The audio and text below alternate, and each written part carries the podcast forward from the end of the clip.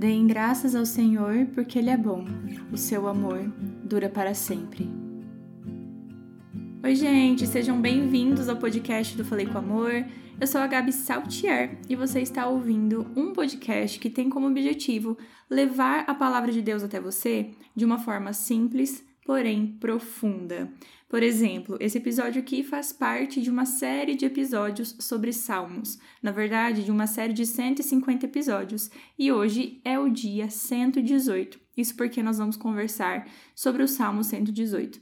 Então, se você não conhecia o Falei com Amor, te convido a começar a seguir o canal aqui no Spotify. Clica ali em seguir, já aproveita e ativa o sininho que fica do lado para você receber notificação quando sai episódio novo, que no caso é até dia 30 de maio, tá?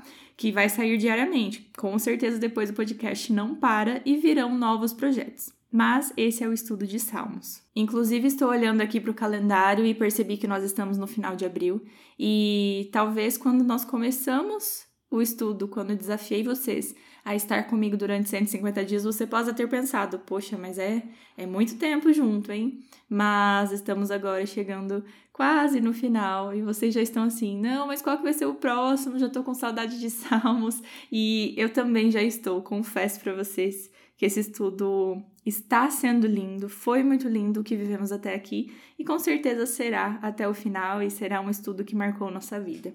Então, se você ainda não leu o Salmo 118, eu te convido a ler assim que terminar o episódio. Esse salmo repete muito o versículo: Deem graças ao Senhor, porque Ele é bom, o seu amor dura para sempre. Na verdade, a frase o seu amor dura para sempre aparece ali quatro vezes, logo no começo, nos primeiros quatro versículos, e sempre repete essa mesma ideia ao longo do salmo.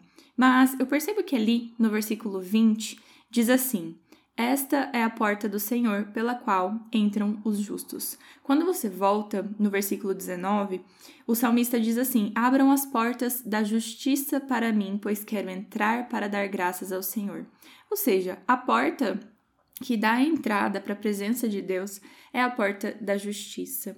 E quando nós vamos no Novo Testamento, lá em João 10, 9, nós percebemos o que é essa porta. Eu sou a porta. Se alguém entrar por mim, será salvo. Jesus é a própria porta que nos dá acesso a Deus. E o que eu acho incrível é em como a Bíblia se complementa. O salmista já comentava sobre uma porta e o Novo Testamento nos apresenta quem é essa entrada, por onde nós conseguimos nos achegar à presença de Deus. E Deus ainda facilitou muito a entrada à presença dele, né? Através do sacrifício de Cristo, através do próprio sacrifício de enviar o próprio filho por nós. Acho muito bonito essa forma complementar da Bíblia, que foi escrita por diversos autores em diversas épocas tão distantes, e mesmo assim a Bíblia conversa. Quando o Novo Testamento fala sobre algo, remete ao Antigo. Às vezes, o Antigo Testamento, os autores, ainda sem o conhecimento do futuro, escrevem algo que viria. E nesse momento aqui o salmista apresenta o próprio Jesus. Alguns salmos mesmo de Davi, Davi comentava sobre a necessidade de uma salvação. Sabia que em breve o povo seria redimido e essa esperança estava firmada em um Cristo que ainda viria. Davi não tinha conhecimento, mas ele já pregava sobre esse Salvador. Penso que quando nós olhamos para um salmo como esse, é um ótimo lembrete, primeiramente, para nos lembrarmos de andar no caminho da justiça. Se é o caminho da justiça que nos leva até Deus, por que gostaríamos de andar em um caminho que não leva até Ele? É isso que eu fico pensando, né? Quando nós amamos a Deus, é uma consequência desse amor sermos obedientes, buscarmos a retidão, buscarmos a presença dele e o caminho da justiça. Não faz sentido, é incoerente eu falar que amo a Deus e não buscar os caminhos da retidão.